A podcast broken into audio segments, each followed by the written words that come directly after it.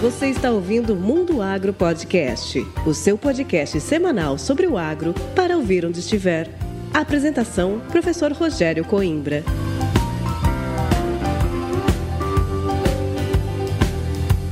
Começa agora mais um episódio do Mundo Agro Podcast, o seu podcast semanal sobre o agro para ouvir onde estiver e quando quiser. No episódio de hoje, eu, professor Rogério Coimbra, converso com o doutor Maurício Querubim. Dr. Maurício é formado em agronomia pela Universidade Federal de Santa Maria, onde também concluiu o seu mestrado e realizou o doutorado na Exalc USP. Ainda em Piracicaba, concluiu seu pós-doutorado no Centro de Energia Nuclear na Agricultura, o SENA, e foi pesquisador visitante no Departamento de Agricultura dos Estados Unidos. Atualmente, ele é professor no Departamento de Ciências dos Solos na Exalc USP. O doutor Maurício foi indicado e premiado na categoria Crédito de Carbono e Agricultura Regenerativa do Prêmio da Fundação Bung de 2022. É isso aí. O currículo do nosso convidado de hoje é extenso, então você já sabe que o bate-papo, além de bom, é muito informativo. E aproveitando esse momento, que o espírito de Natal traga aos nossos corações a fé inabalável dos que acreditam em um novo tempo de paz, muito amor, esperança e colheitas fartas. E que 2023 seja surpreendente. E agora vamos chamar o Dr. Maurício para esse super bate-papo.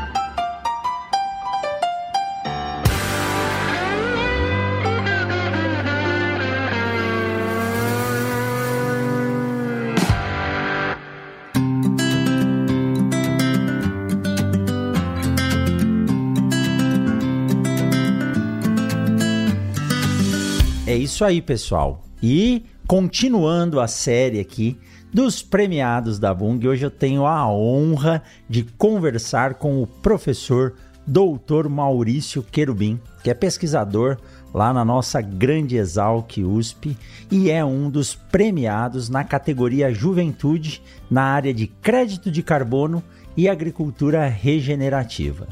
Maurício, doutor Maurício, né? Seja muito bem-vindo ao Mundo Agro Podcast. É um prazer muito grande poder conversar com você, conhecer a sua história, suas linhas de trabalho, pesquisa e depois lá no final falar um pouquinho aí sobre esse prêmio. Seja bem-vindo, Maurício. Muito obrigado, Rogério. Muito obrigado a todos. É um prazer estar participando desse podcast com vocês, do Mundo Agro, um podcast tão importante aí da nossa área. É, fiquei muito feliz com o convite, espero que tenhamos aqui um ótimo bate-papo hoje aqui no nosso, no nosso podcast. Muito bom, muito bom. Maurício, mais uma vez eu, eu aqui, né, feliz de estar tá vendo esses jovens pesquisadores brilhando tanto no Brasil e no mundo. E é isso que a gente precisa. Hoje, se eu conseguir dentro de uma sala de aula, você também que é professor, tirar um dos 60, 70 alunos que tem lá para seguir na carreira acadêmica e na pesquisa, nós podemos nos dar por satisfeitos naquele ano já, né? E é muito bacana ver a forma com que vocês vêm trabalhando e outra. O prêmio, como eu disse já em outros episódios, a gente não trabalha para ser premiado ou reconhecido. Mas quando isso acontece, é um baita gasto, é um incentivo que a gente recebe e você tá aí, né, nessa categoria, que é uma categoria de destaque. É, quando a gente fala em crédito de carbono, sequestro de carbono, agricultura regenerativa, hoje isso está tão em pauta e o produtor conseguiu entender a importância disso isso sim é a essência do processo de sustentabilidade. E você tem uma história muito bacana em relação a isso, desde a sua graduação até a sua atuação hoje como docente em São Paulo. E como é de praxe aqui, Maurício, a gente gosta muito de conhecer a história de quem está batendo um papo com a gente aqui na bancada do Mundo Agro Podcast. Então nos conta um pouquinho aí o que te levou a entrar nas ciências agrárias, depois que entrou nas ciências agrárias, a ter esse gosto pela pesquisa, desenvolvimento e chegar hoje nesse patamar que você está de professor, pesquisador, colaborador em vários projetos, trabalhando com essa área de carbono e agricultura regenerativa. Muito bom. Contar história sempre é bom, né, Rogério? Se eu me alongar muito aqui, você me corta o microfone, viu? É, Rogério, eu o agro, a agricultura, ela faz parte assim da minha essência desde o começo. Eu sou filho de pequenos produtores rurais lá do Rio Grande do Sul, no interior de Erechim, uma cidade no norte do estado. Então, é, durante a minha infância, óbvio, no interior, trabalhando com meus pais, é óbvio que a gente pega gosto pela coisa. E aí, meus irmãos foram fazer um técnico em agropecuária e eu vi aquilo como algo fantástico. Eu tinha que seguir aquele caminho. E aí, ao sair de casa, já com 15 anos, eu fui fazer meu técnico em agropecuária na então é, Escola Agrotécnica Federal de Sertão, uma excelente instituição, hoje é um instituto federal, lá no norte do Rio Grande do Sul. Muito bem, fiz o curso, não tinha, incrivelmente eu não tinha a percepção de que deveria ou poderia seguir a carreira acadêmica, queria trabalhar na área. Mas o destino vai colocando algumas encruzilhadas e acabou que eu prestei o vestibular no curso de agronomia da Universidade Federal de Santa Maria, mas o interessante é que não foi na sede em Santa Maria, foi num campus, numa cidade chamada Frederico Westphalen. Foi em 2006 isso, quando teve um programa de expansão das universidades é, federais, e eu tive a oportunidade de entrar nesse curso e lá, puxa, aí eu senti que eu estava no lugar certo trabalhando, estudando e tal, me envolvendo com várias iniciativas, com a iniciação científica, com grupos de extensão, com movimento estudantil. Bom, com tudo um pouco, né? Acho que a fase de graduação é o momento que você experimenta várias coisas em várias áreas. No meio do caminho eu pensei, puxa, se eu for um agrônomo e tiver que trabalhar numa fazenda, eu deveria entender um pouco de gestão. Então eu fui fazer o curso de administração em paralelo. Então eu fiz pela Universidade Federal de Santa Catarina, a UFSC. Eu cursei administração, ao mesmo tempo fui levando os dois cursos, porque daí eu pensei, poxa, aí eu vou virar um gerente de fazenda. Imagina, esse era o pensamento lá no início. Mas com o desenrolar do curso, eu percebi que eu me dava muito bem com, com a parte da, do material científico, né? do laboratório, da escrita. E aí comecei a direcionar um pouco para esse caminho. Sempre fui bolsista, isso é algo que eu sempre comento, porque comento com meus alunos a importância né, é, de ter uma bolsa, de ter essa manutenção na universidade, mesmo em universidade pública, desde o segundo semestre até o dia que eu ingressei na Exal, que eu fui bolsista. Isso é fundamental, né? Parece uma coisa quem, quem não é do meio não consegue perceber. E muitas vezes essa bolsa faz uma diferença na vida do aluno, né? De poder dar uma tranquilidade para ele poder estudar com mais, com mais calma, mesmo sendo uma bolsa pequena, como a gente sabe que são as bolsas de iniciação científica hoje, né? Não, com certeza. 300, 400 reais que fazem a diferença naquele momento, né? Com certeza. E é um incentivo, óbvio, para continuar os trabalhos. Enfim, é, no final do curso, direcionei um pouco a minha formação para a área de agricultura de precisão. E aí eu fiz o mestrado no mesmo campus, com o professor Antônio Luiz Santi, na área de entender um pouco a variabilidade espacial dos indicadores químicos de solo, é, usando geoestatística, usando um pouco de ferramenta. Bom, foi um trabalho legal, muito bacana. E aí chegou o momento do doutorado, né? Aí já não tinha mais escolha. O doutorado era o único caminho que eu enxergava e a carreira acadêmica também. Então, prestei em alguns lugares o processo seletivo e dentre eles aqui na Exalc, em Piracicaba. E aí tive a felicidade de ser aprovado e ser orientado por uma pessoa muito especial, que foi o professor Carlos Clemente Serri. É, infelizmente, ele nos deixou em 2017 e foi uma das maiores autoridades é, do país na temática de mudanças climáticas emissões de gases do efeito estufa, entender a dinâmica do carbono em ecossistemas tropicais e, obviamente, ele estava envolvido com aquele painel intergovernamental de mudanças climáticas, o IPCC. Foi prêmio Nobel junto com o IPCC em 2007, com alguns outros colegas do Brasil e vários do mundo. Então, puxa, estive num laboratório fazendo meu doutorado muito de alto nível, eu considero assim. Isso é importantíssimo né, para o estudante, estar é, rodeado por pessoas boas, né? Porque a tendência é de você tentar se espelhar naquelas pessoas. Muito bem, ao longo do caminho, durante o doutorado, meu foco foi saúde do solo ou qualidade do solo. Uma linha relativamente nova no próprio laboratório onde eu estava inserido, que até então se falava em qualidade do solo, era apenas o carbono naquele laboratório, naquele ambiente. E aí eu comecei a desenvolver uma linha diferente dentro desse contexto, e aí surgiu a oportunidade de ficar um ano nos Estados Unidos lá no USDA, Departamento da Agricultura dos Estados Unidos, na cidade de Ames, no estado de Iowa. Lá no cinturão do milho, né, aquela região central, solos fabulosos para produção agrícola. Então, o meu mestrado foi em agronomia e o doutorado em ciência do solo e nutrição de plantas. Bom, lá nos Estados Unidos, eu lembro até hoje, assim, quando eu cheguei aqui em Piracicaba, eu disse: eu quero ir para o exterior, quero fazer uma formação no exterior. E eu lembro as palavras do meu orientador dizendo: escolha a melhor pessoa no mundo que você queira se espelhar, que você queira trabalhar com ela. Bom, escrevi para essa pessoa, para o Dr. Douglas Carnen, dizendo que era brasileiro, que queria aprender as coisas de saúde do solo com ele, e ele gentilmente aceitou me receber lá por um ano. Foi muito, muito legal porque no USDA, e particularmente esse pesquisador, Dr. Carmen, foi quem liderou a construção dos conceitos e das principais ferramentas que nós usamos até hoje para avaliar a saúde do solo.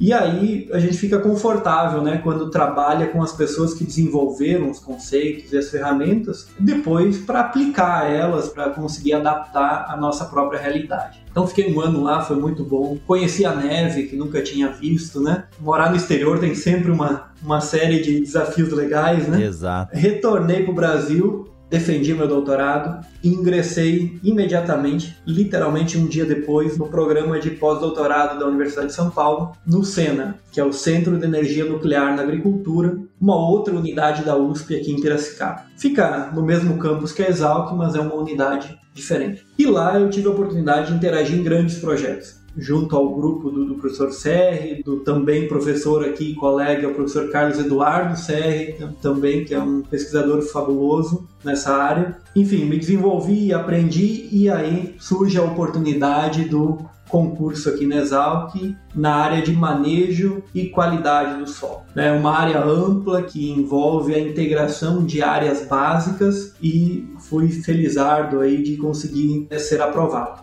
Isso em 2018. Então a trajetória começa na graduação 2006 até 2011, 11 a 13 o mestrado, 13 a 16 o doutorado, 16 a 18 o pós-doutorado e de 18 para cá, então vou completar cinco anos de casa no próximo mês de abril de 2023 então acaba que em cinco anos aí eu tenho trabalhado intensivamente dentro dessa temática qualidade do solo e obviamente aplicando o manejo nesse contexto. E tem sido muito, muito legal. Bom, a Exalc é uma instituição que a gente se orgulha de fazer parte, né? É uma instituição centenária o curso de agronomia é super reconhecido também. E dentro aqui do nosso departamento, nós temos um programa que é nota 7, então tem uns colegas aqui que são referências e, e a gente se orgulha de estar junto num grupo tão seleto com esses colegas.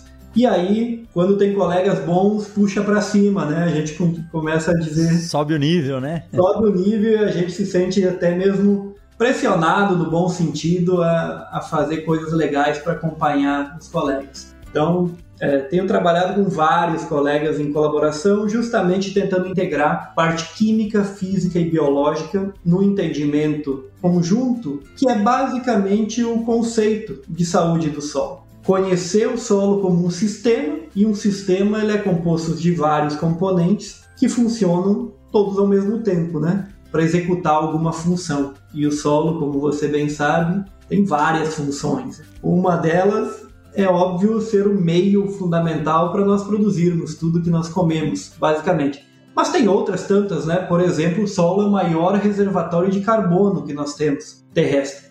E é um compartimento que hospeda um quarto da biodiversidade do planeta. É um, um filtro natural de água. Então, essas várias funções são refletidas por uma boa avaliação da saúde desse solo. Um solo doente ele não consegue entregar todos esses benefícios que nós esperamos desse meio tão importante para nossa sobrevivência aqui na Terra, né? Enfim, então tenho trabalhado nos últimos anos com esse assunto, publicado alguns artigos, alguns livros, trabalhado em várias iniciativas e projetos nessa área. E isso eu acho que culminou nesse prêmio aí que, que acabei recebendo. Muito bom. Que história bacana, bonita e a gente consegue ver mesmo nas suas palavras o quanto isso lhe traz alegria, né? Algumas coisas incomuns aí eu tive a, a oportunidade de conhecer, não tive a oportunidade de passar um tempo lá ainda, embora o convite esteja feito. Mas Ames é uma cidadezinha que mora no meu coração, né? E lá tem o Seed Science Center, né? Não sei se você conhece lá o laboratório de pesquisa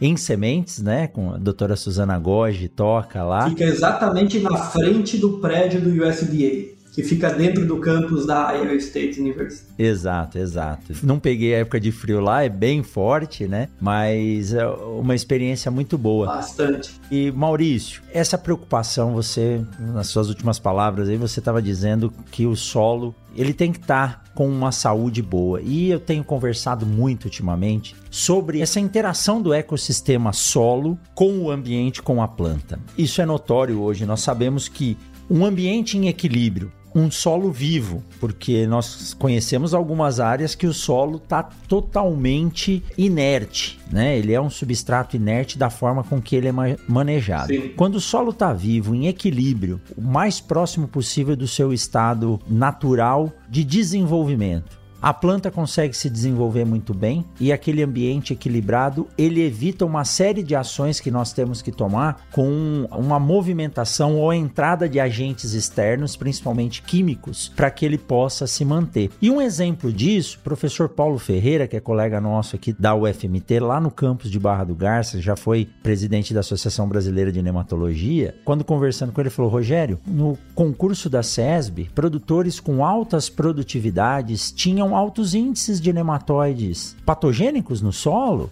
e conseguiam produzir muito, mas produzir muito, estou falando de 110, 130 sacos. E aí, naquele momento, ele até diz: né, Eu não sei se os nematóides estavam em alta quantidade porque o ambiente era bom ou se a planta estava produzindo muito porque a presença do nematóide ali não fazia diferença para ele. E eu acredito que é uma relação dupla entre isso. O ambiente está tão equilibrado que, mesmo a planta fornecendo através de um parasita, né, que é o nematóide, fornecendo nutrientes para o nematóide, Sim. ela está produzindo muito. Então, isso mostra o quão importante não simplesmente ter, mas conhecer a dinâmica do solo, não só dos nutrientes, mas de tudo isso, para que a gente tenha um solo saudável. E existem ações aí no Brasil, doutora Ieda Mendes, você deve conhecer, tem um trabalho fantástico do BOS, BioAS, né, que é o, o sistema de, de avaliação dessa vida no solo, e é um trabalho fantástico isso que vocês fazem. E essa relação, Maurício, é muito difícil da gente restabelecer ela hoje na maioria dos ambientes agrícolas, né? O que, que chamou a sua atenção lá? Você contou a sua história, lógico de forma bem curta, mas o que chamou a sua atenção para essas questões, né? A preocupação com a sustentabilidade propriamente dita. E eu já faço a primeira pergunta para você. É possível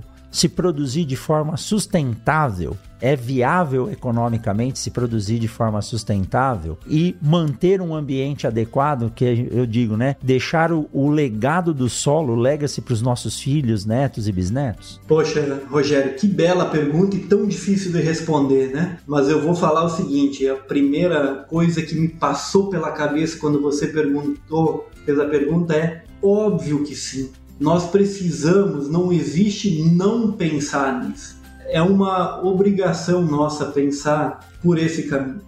Bom, primeiro, o Brasil, em termos gerais, ele é protagonista né? em agricultura conservacionista, em, em, um sistema de manejo que, de certa maneira, é sustentável. É óbvio que o Brasil, numa dimensão continental como é, talvez caiba quase toda a Europa dentro do território brasileiro, temos uma diversidade de solo, de clima, de nível tecnológico, de estrutura fundiária, que faz com que não se possa generalizar de maneira muito fácil. Mas em termos gerais, a agricultura brasileira ela é protagonista nessa agenda. É só ver os números, né? A área de plantio direto, o sistema plantio direto no Brasil é, é a maior do mundo, um sistema que se, se adaptou muito bem aqui às nossas condições. Hoje temos avançado, né, para sistemas integrados de produção. Aí se estima 15, 17 milhões de hectares utilizando essa tecnologia. Diferente de outros países que fazem isso com o perdão da palavra, assim, em canteiros, em hortas, numa escala de subsistência, e aqui não, se consegue fazer isso numa escala tanto de subsistência, mas também numa escala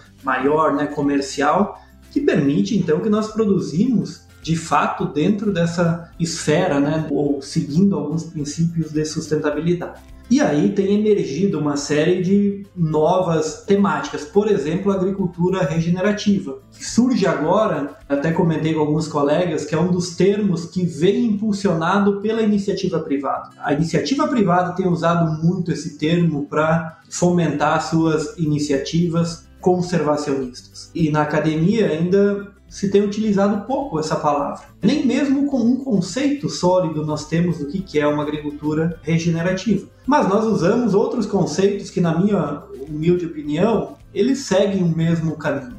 A agricultura sustentável, a agricultura conservacionista muda um pouco a base, mas no final todos nós estamos tentando enxergar para o mesmo caminho. E o caminho é esse, né, Rogério? É tentar produzir cada vez mais, utilizando cada vez menos do ambiente, né? Ou afetando o ambiente de forma negativa de forma cada vez menor. Isso é uma obrigação do produtor para se manter no negócio. Não é uma escolha. Para se manter num negócio competitivo como é a agricultura, ainda mais no momento que nós estamos agora vivendo, nós chamamos de década da ação em termos de mudanças climáticas. Nós temos 10 anos agora para tentar ou mudar um pouco a postura, ou talvez não vai dar mais tempo de mudar essa postura. Exato. Então, com, com uma série de iniciativas no âmbito global, no âmbito continental, nacional, inclusive regional, individual, porque essa nossa conversa também busca levar informação e o seu podcast faz isso muito bem. Todos nós temos que nos unir em prol de buscar uma agricultura cada vez mais direcionada para esse rumo da sustentabilidade. E sustentabilidade é uma, é uma palavra que vai além de regenerativo, porque sustentabilidade envolve o componente ambiental, mas também envolve o componente socioeconômico. Então, as ações têm que ser coordenadas para que o sistema seja viável nos três pilares.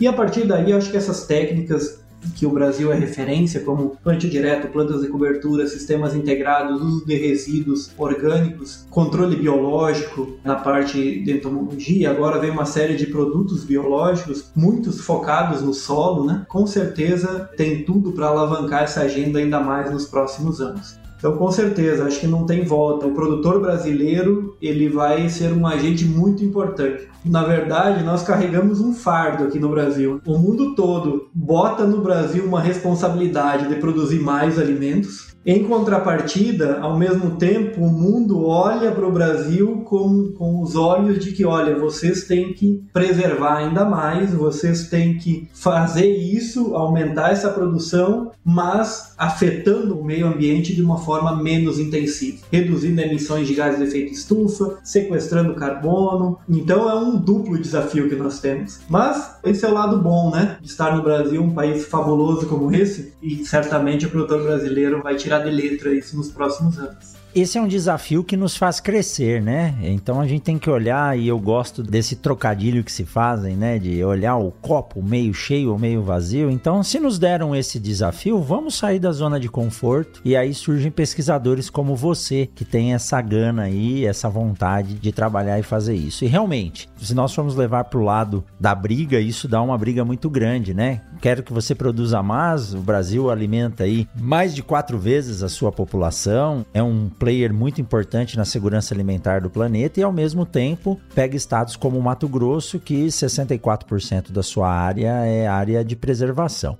Então isso se torna um desafio imenso. Sim. E aí, Maurício, você tem uma grande experiência para posicionar isso para quem está ouvindo a gente agora. E muito se diz que a agricultura ela avança a passos largos e esse processo é um processo que pode gerar alguns desgastes ambientais não é, recuperáveis. E eu lembro muito bem quando eu cheguei aqui, ainda terminando o meu doutorado em 2006, cheguei aqui no eixo 163 e havia um dilema problema muito grande de que do paralelo 13, 12, se eu não me engano, onde é bioma amazônico, Sinop está dentro do bioma amazônico, não se poderia ter nenhum tipo de indústria de transformação de matéria-prima, não se poderia plantar culturas em larga escala como a cana, e isso logo depois, 2008, 2009, saiu um artigo que inclusive quando eu fui comentar com o professor Ratanlau sobre esse artigo, ele falou: "É, fui eu que revisei". É um artigo que mostrava que a cultura da cana tinha uma capacidade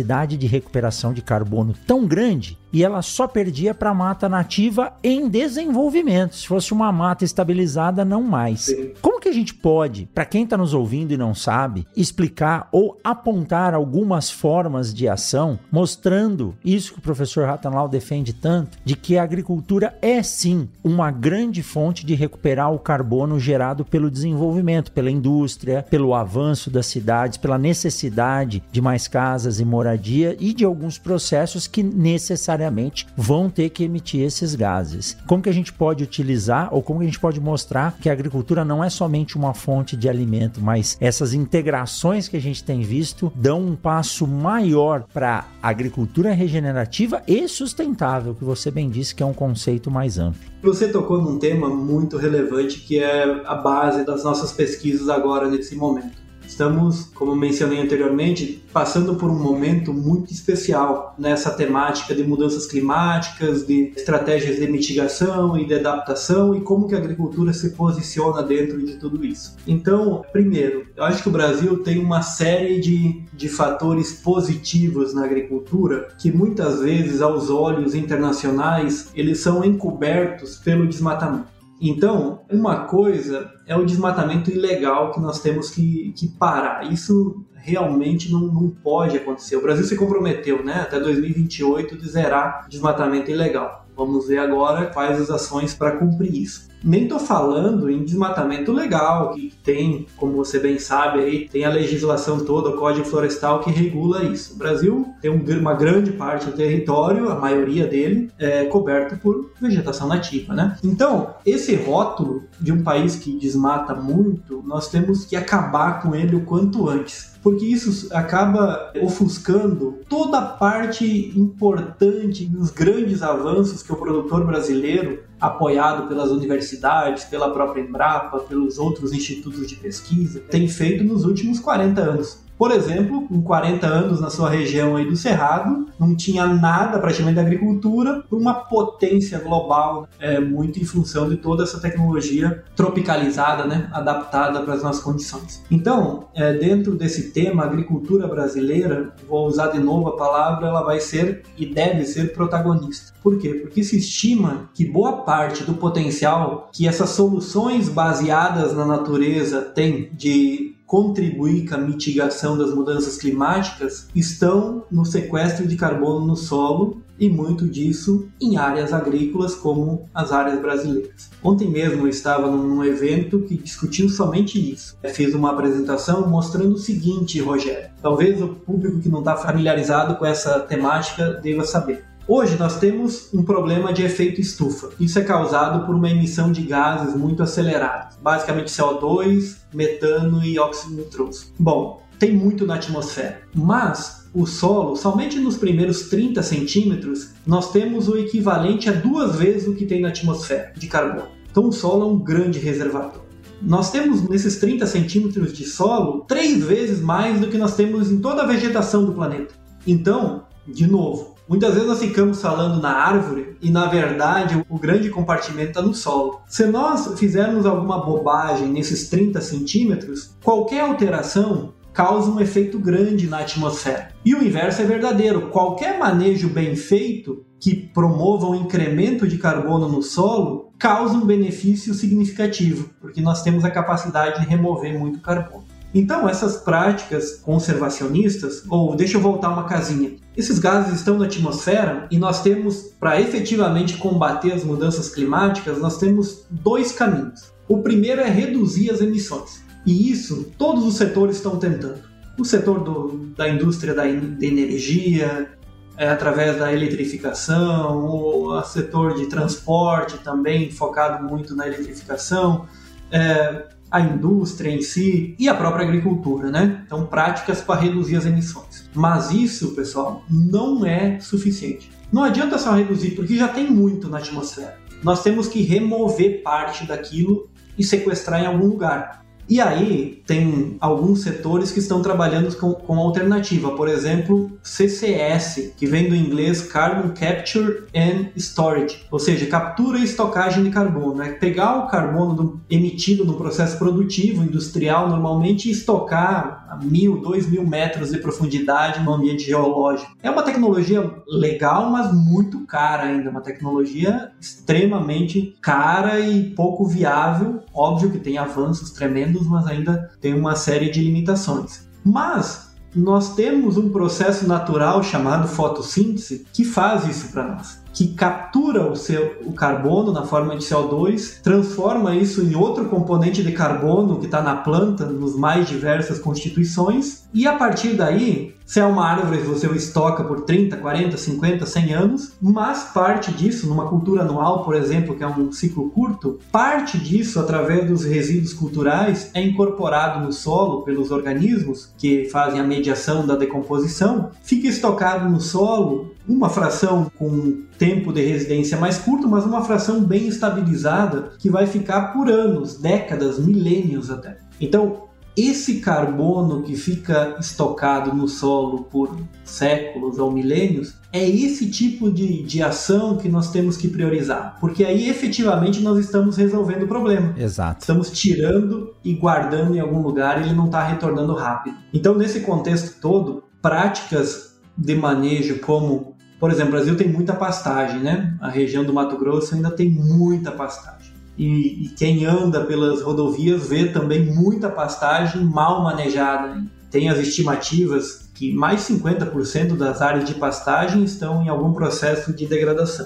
Veja, então, o problema não é o animal, que, que muita gente fala, poxa, então tem que parar de comer carne. Não é por aí o negócio. Acho que nós temos outras oportunidades, por exemplo, melhorar as pastagens e acumular carbono no solo. Então, o metano que o animal emite realmente ele é compensado pelo carbono que a própria forrageira captura e sequestra no solo. A agricultura em si, ela tem esse potencial enorme por dois motivos. Primeiro, porque nós estamos numa região de clima que favorece muito a agricultura, né? Então nós temos planta o ano todo, seja planta no vegetando ou biomassa seca no cerrado na época seca. No sul tem chuva o ano todo, tu consegue cultivar o ano todo. E segundo, pela extensão do Brasil. Nós estamos falando em sei lá, cerca de 80 milhões de hectares de agricultura. Então, veja o tamanho do impacto se cada hectare começar a sequestrar um pouquinho de carbono, né? De novo, coloca vários países da Europa dentro da nossa área agrícola, nem do território, mas da nossa área agrícola, né? Então, é por isso que, como um ator muito importante, eu falei antes meio fora da linha do tempo, a palavra soluções baseadas na natureza, é o termo que nós usamos para essas tecnologias na agricultura e no setor florestal que utilizam a natureza para capturar esse carbono e estocar. Então, por exemplo, a própria agricultura, a floresta e assim por diante. Então, é, soluções baseadas na natureza estão assim na, no top das prioridades de investimento nos próximos anos pela iniciativa privada que se comprometeu em reduzir as emissões. Assim, vamos colocar dinheiro nisso porque isso realmente pode resolver nosso problema. E aí o Brasil ele, ele é um local de, de muito potencial para receber investimentos dessa natureza. Muito bom, muito bom. E Maurício, se a gente pensar em algumas culturas que têm uma especificidade em capturar esse carbono, transformar em biomassa, poxa, você está em Piracicaba, eu nasci em São Paulo, na capital, mas morei quase 10 anos em Botucatu, onde eu fiz a minha graduação, meu doutorado, no meio da cultura da cana. E a cultura da cana é uma cultura que tem a capacidade de formar aí biomassa verde em torno de 350 toneladas por hectare. E eu citei anteriormente, né, esse artigo que fala da importância dessa cultura. Então, um manejo bem feito ainda por uma cultura que nos dá a possibilidade de utilizar a matéria-prima que ela gera como um recurso energético, né? nós estamos falando aí do etanol, da cana, nós estamos falando de um alimento que é o açúcar. Então é uma casadinha de sucesso fazer isso. E muito bem manejada, entrando nos sistemas de rotação, mesmo a cultura da cana, havendo a necessidade a cada 8, 10 anos ter que se movimentar o solo. E aí a gente sabe, você melhor do que eu, pode até explicar que quando você mexe no solo, essa é uma pergunta que eu ia te fazer, por que que ao mexer nessa camada de solo a gente perde o carbono, né? Como que é esse processo de oxidação aí da matéria orgânica? Mas a tecnologia da agricultura pode ajudar muito a gente continuar trabalhando e produzindo e não mais aumentando esses níveis de carbono no meio ambiente, né, Maurício? Com certeza, Rogério. Eu nem mencionei antes a cultura da cana. Nós estamos em Piracicaba e estamos no centro da região produtora, né? Então, uma região muito tradicional. Nós temos muitos trabalhos com cana-de-açúcar. E ela é uma cultura sensacional para esse momento e para pensando em toda essa abordagem climática. Você resumiu muito bem. Ela tanto captura muito carbono, produz muita biomassa. Só talvez alguns colegas que não trabalham com a cultura, não... poxa, ela produz 100, 200 toneladas aí de biomassa como um todo, massa verde, mas deixa no campo aí 20, 30 toneladas de palha, né? É óbvio, numa média um pouco menos, mas tem áreas que chegam a esses valores. E isso é imagina, todo ano com esse aporte de biomassa. Tem um trabalho feito aqui pelo grupo do professor Serri que ele mostrou exatamente isso que você comentou anteriormente, é, mostrando que a expansão de cana ela tem um impacto negativo no primeiro ano, né? Porque você revolve o solo e aí revolvendo o solo você acaba expondo a matéria orgânica que antes estava estabilizada, você oxigena o solo, os organismos começam a comer aquela matéria orgânica e aí boa parte do carbono vai embora na forma de CO2, é respirado, né? Oxidado. Então tem esse preparo de solo quando você faz a mudança e usa a terra, mas depois, se bem manejado, em pouquíssimo tempo você recupera esse carbono chama de payback time, né? E aí uma área de cerrado nativo, que não é o objetivo avançar sobre o cerrado nativo, mas numa área como essa seria em torno de uma década. Você recuperaria já o que perdeu. Mas agora numa área de pastagem degradada, como nós temos muito no Brasil, nós estamos falando em dois a três anos. Dois a três anos você recupera aquele carbono e começa a incrementar. E em área de agricultura, de outras culturas, né, culturas anuais, você não tem perda. Você continua e tende a aumentar ao longo do tempo, quando bem manejado. Então, é uma cultura realmente muito promissora e o etanol é uma tecnologia, vou chamar tecnologia brasileira porque nós somos os número uns aí em produção de etanol, quase 30 bilhões de litros por ano a partir da cana-de-açúcar. E ontem mesmo, no evento que eu participei, colegas de fora do país, nem vou mencionar exatamente quem e onde estão levando o modelo de produção de etanol para países, por exemplo, como a Índia, que tem um potencial aí 4, 5 vezes maior do que o Brasil de consumo. Então, é, é modelo para o mundo é modelo para o mundo e, e, nós temos que defender, viu, Rogério, no bom sentido. Eu até escrevi um paper com, com a ajuda de, de uma série de colegas aqui de São Paulo ano passado e publicamos justamente para dar uma resposta para uma visão internacional que dizia que cana-de-açúcar não é uma estratégia de bioenergia do futuro, porque não é sustentável. Isso nos instiga, assim, nos, coloca um, nos dá uma, uma agitada no sentido, poxa, nós temos que nos defender também, né? Não podemos deixar que as informações passem assim de maneira assim conturbadas, não tão muito, não muito claras, né? Então escrevemos um artigo de posicionamento justamente para mostrar com base em evidência científica que não, que não é bem isso. Tem que vir, tem que caminhar nos canaviais aqui, ver o processo de melhoria já de preparo de solo localizado, ver meiose acontecendo, é um manejo na hora da renovação, ver planta de cobertura é, no, na renovação, ver a palha no chão, não tem mais queimada, ver todos os avanços da indústria para ser mais eficiente. Então, é isso que nós temos que defender, né? Nosso papel também, né? Perante ao país e ao mundo. Exato. E olha, eu vou te dizer, a indústria de cana é uma que trabalha os custos, acho que no máximo de detalhe que eu já vi. Eu... Com certeza, porque a margem não é muito alta, né? Não é, não é muito alta, né? Se for comparar, por exemplo, com o milho, né? Uma vez eu perguntei para um pesquisador que estava aqui no Brasil, eu falei, mas por que vocês não fazem etanol de cana, né? Ele falou, é, nós sabemos fazer milho, né? E, e e, eles têm uma produção grande. Mas aqui a gente tem essa tecnologia. Eu até digo, né? Os profissionais que eu conheço que trabalham na parte agroindustrial das sementes, muitos vieram da cana e eles têm uma experiência fantástica. Então, a gente tem que levar em consideração isso e tem que responder à altura, porque é sim uma cultura que dá sustentabilidade. Ela regenera um dos principais combustíveis que nós temos. Então, a gente tem que trabalhar dessa forma e mostrar que a tecnologia não está simplesmente disponível aqui, mas ela pode rodar o mundo aí, né? Não, com certeza. E o etanol, só avançando um pouquinho, o etanol é um combustível muito interessante. Ele, ele vai nos ajudar muito para atingir as metas do país. O país tem que ter a habilidade, agora nos próximos anos, de dar devida importância para esse combustível renovável, seja a partir da cana, seja do milho na região central, né? Também está começando a produzir etanol de milho, seja outras plantas. Estamos começando um projeto com agave no Nordeste para produzir etanol. Então, tem uma série de plantas aí com potencial e o Brasil tem que investir nesse tipo de tecnologia porque é o futuro. Então, é diferente de outros países que são limitados na matriz energética, é só ver o que acontece na. Vou de novo puxar para a Europa. Né? A China, por exemplo, é, é, matriz é carvão, matriz suja, danada para mexer. Europa muito dependente de gás natural, agora dá um problema de guerra, já se libera o uso de carvão em alguns países. Então, assim, é complicado, né? É muito fácil apontar o dedo, mas quando, quando tem que fazer o dever de casa, muitos países também não fazem, né? Exato, exato. É, e sempre vai se recorrer para aquilo que é mais fácil, e o mais fácil é aquilo que não é, que é finito, né? São os recursos não renováveis. Siga o Mundo Agro Podcast nas redes sociais: Instagram, Facebook e Twitter. Arroba Mundo Agro Podcast.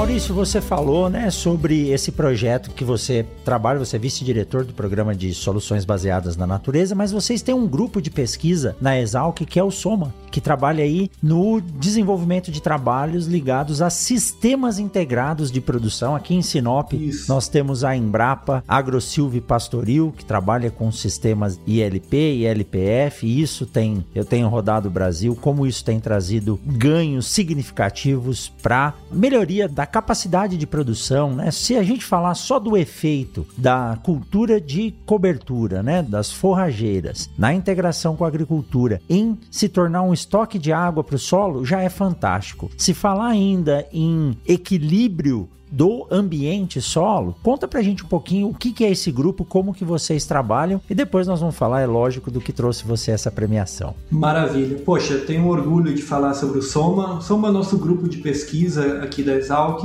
no qual eu coordeno. Ele é um grupo de pesquisa em saúde do solo e manejo é onde hospeda meus estudantes de pós-graduação. Hoje é, acho que são nove pós-graduandos, tem os pós-docs do nosso grupo também, tem os estudantes de graduação que fazem estágios conosco. O nosso foco central, como você falou, é, e como o próprio nome do grupo diz, é saúde do solo ou qualidade do solo. Então, temos várias frentes. Essa frente de sistema integrado realmente é uma frente importante porque está conectada com grandes projetos é, que nós estamos liderando na parte de soluções baseadas na natureza, mas também é, um foco central do grupo, Rogério, é atuar no desenvolvimento de ferramenta para avaliar a saúde do solo no Brasil. Então você mencionou anteriormente a doutora Ieda Mendes, poxa, uma colega, assim, é, amiga, gosto muito dela, temos várias iniciativas em conjunto. A Embrapa, na figura dela, liderou a, o BioAS, né, que é super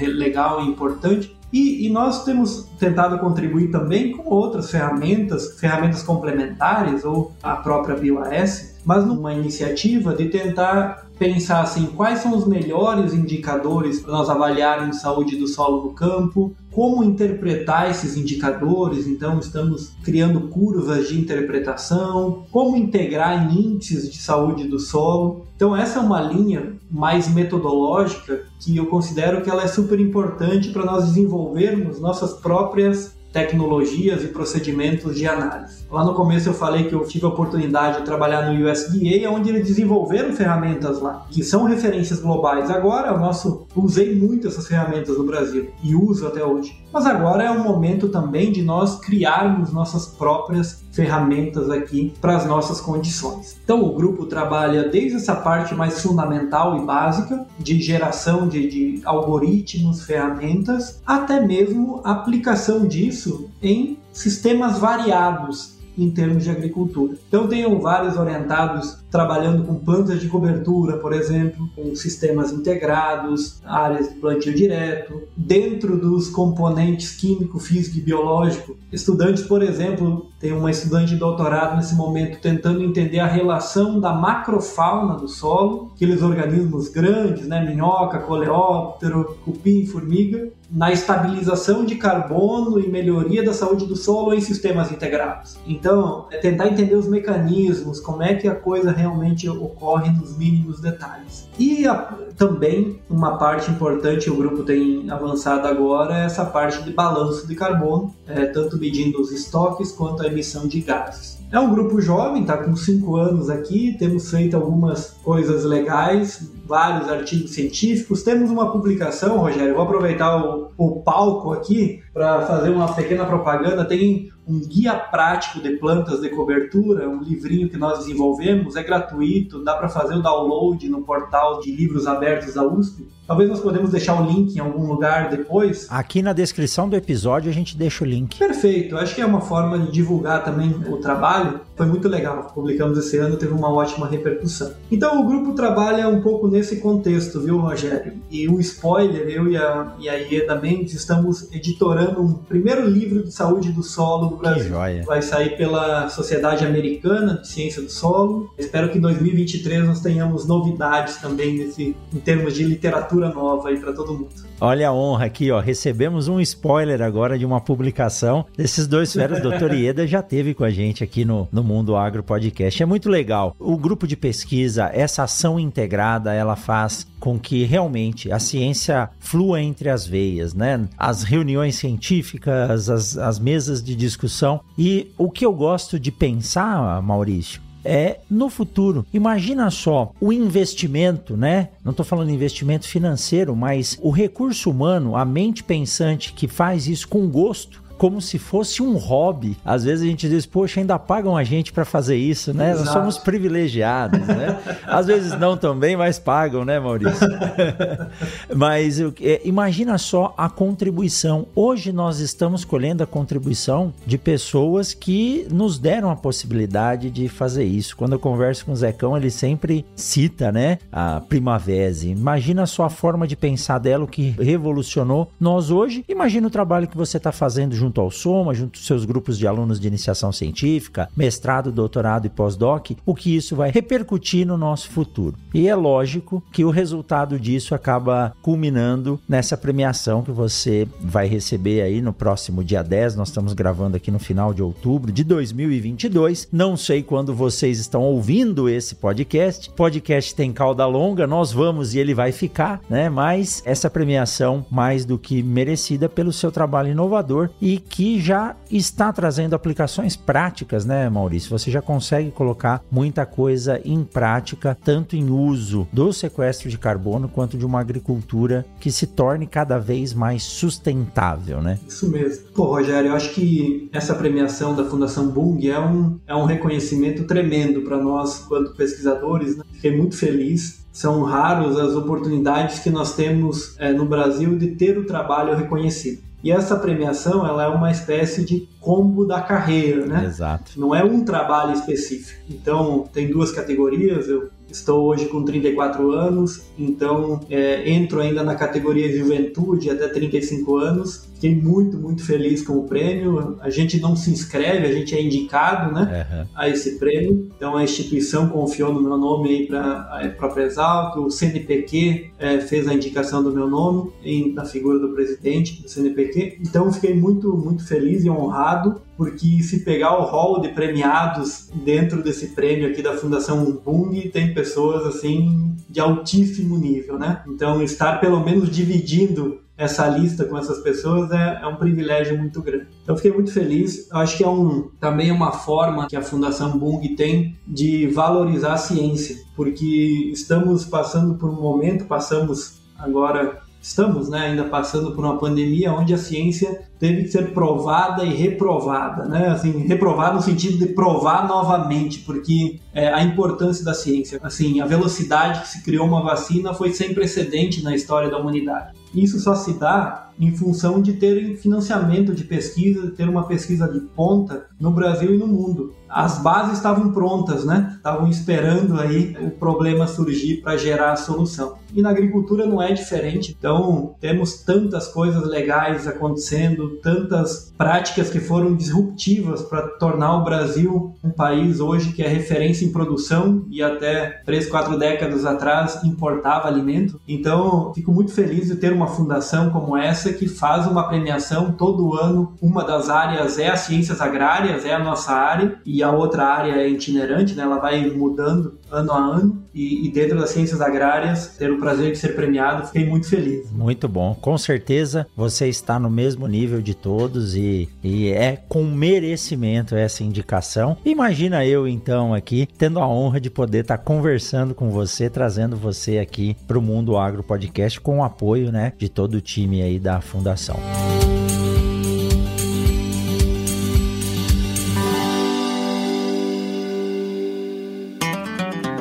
Eu tenho certeza que você está gostando desse bate-papo. Então vamos aproveitar essa pausa para te dar um recado da Momesso. A Momesso conta com o CEM, Centro de Excelência Momesso, onde são feitos testes constantes de novas tecnologias e também o aprimoramento dos equipamentos por ela desenvolvidos, além da realização de treinamentos para empresas, clientes e parceiros. A grande expertise da Momesso está em criar parcerias duradouras, oferecendo soluções perfeitas personalizadas para o tratamento de sementes. Para conhecer mais a Momesso e também o Centro de Excelência, acesse www.momesso.ind.br. Momesso, excelência no tratamento de sementes do on-farm ao industrial.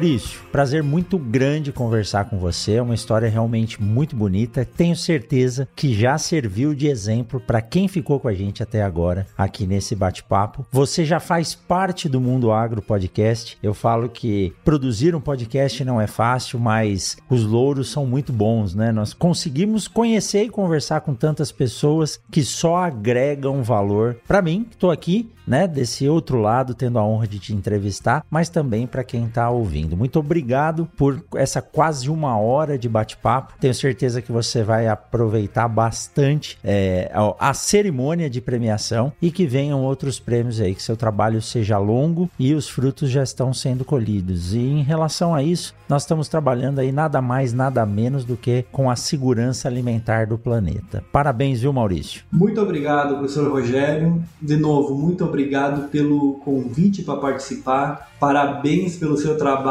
assim, é, fantástico à frente desse podcast é, muitas vezes nós não temos, não somos nem valorizados por fazer essa extensão do conhecimento, fazer essa divulgação da ciência de uma maneira leve, de uma maneira descontraída, como é esse bate-papo, mas que atinge um número de pessoas fora dos muros das universidades, dos institutos de pesquisa, né? Então, parabéns mesmo pelo seu trabalho, fiquei muito feliz com o convite, agradeço a Fundação Bung por fazer essa conexão conosco, entre nós. Fico à disposição a Exalc está sempre de portas abertas aqui e o nosso grupo da mesma forma, então fico à disposição aí para um futuro bate-papo aí sobre outros assuntos. Agradeço e espero que tenha sido legal aí para quem está nos acompanhando também. Com certeza, com certeza. Maurício, muito obrigado e para você que ficou até agora ouvindo esse super bate-papo, lembre-se que na semana que vem tem mais um episódio do Mundo Agro Podcast. Muito obrigado à Fundação Bung pela oportunidade. Obrigado, Maurício. Um forte abraço e a gente se encontra na próxima. Tchau, tchau. Tchau.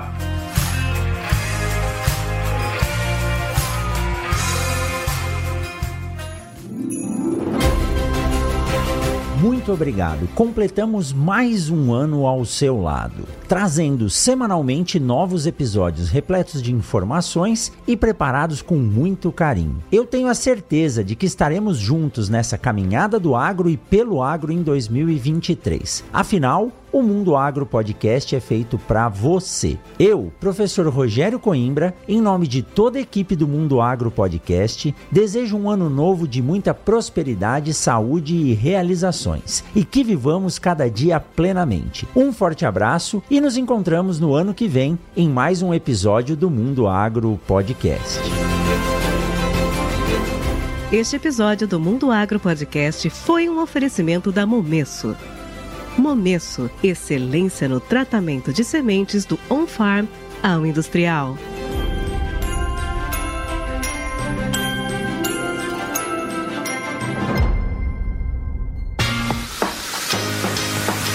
Olá, meu nome é Thiago e eu sou o editor desse podcast. Para saber mais sobre o meu trabalho é muito fácil. Acesse o site ediçãoondemand.com.br ou segue lá no Instagram, arroba. Até o próximo podcast.